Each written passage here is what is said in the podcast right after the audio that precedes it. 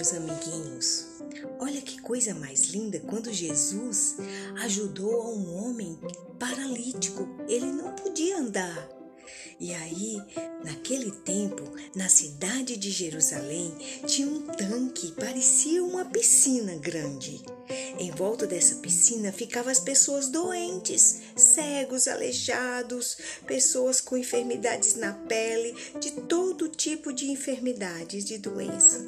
E elas estavam ali sofrendo porque esperavam ali um milagre.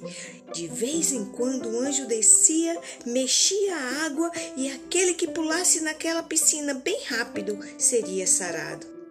Ah, mas tinham umas pessoas que não podia chegar.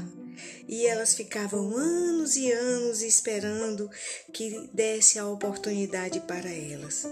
Era muito difícil chegar até a, água sozinho. As pessoas não podiam andar. E aí lá ficava junto os doentes e não podiam sair. Já fazia muito tempo que um homem estava ali esperando a sua vez, mas ninguém colocava ele na água. E um dia Jesus foi àquele lugar. Olha que maravilha!